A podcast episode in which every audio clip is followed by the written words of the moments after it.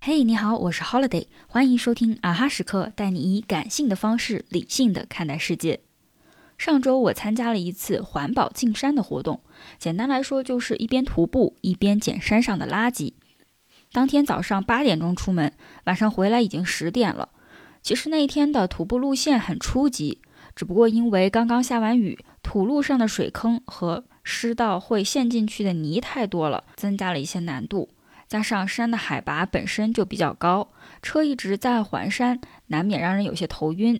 徒步了将近二十公里，除了自备的干粮负重，还要一路提着垃圾。结束以后，身体的疲惫感还是蛮强烈的。我本身不擅长走下坡路，膝盖和小腿肌肉会很疼。我们下山时要一路低头从小树林穿过，那条路很窄，只能容得下一个人通过。我当时就想。短期内还是不要再参加这样的活动了。这两天我调整好了身体状态，看到爬山群里有人组织爬难度更高的苍山，又想着要不要报名，完全忘了前几天下山时的窘境，觉得自己是一个好没记性的人啊。其实人不是没有记性，是一些更强烈的情感会把那些不那么如意的瞬间掩盖掉。我爸爸是那种很不会用语言表达自己情感的人。也很倔，听不进别人的建议。很多时候，明明他心里想的是一回事儿，嘴上说出来的话却让人很难接受。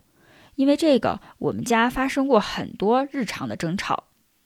但是我跟我妈逛街的时候，每当她看到一些大码男装，还是会想要给我爸买。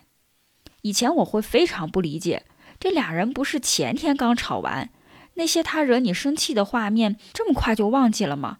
为什么还想着给他买衣服呢？在我又跃跃欲试想要爬苍山的瞬间，我好像突然明白了，爱并不意味着喜欢每一个瞬间。我最近自学 Python，入门的内容主要是用来解决一些小学、初中难度的数学题，大部分时候都觉得很好玩。但是偶尔遇到一些 error 的时候，一个标点一个字符的去找错误，也让我很抓狂。我当然并不喜欢那些抓狂的瞬间，但是第二天我还是想要打开电脑继续学下一个命令。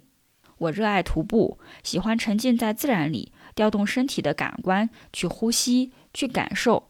我当然不喜欢鞋子踩进泥巴里，甚至踩在牛羊的粪便上，回来还要刷鞋。也不喜欢下非常陡峭的坡，更不喜欢回来之后双腿的酸痛感。但是下一次再有徒步活动，我还是会参加。在一个家庭里，几个家庭成员之间互相给予不同形式的关爱。我们当然讨厌争吵，但这还是会发生。不过这之后，爱并不会停止。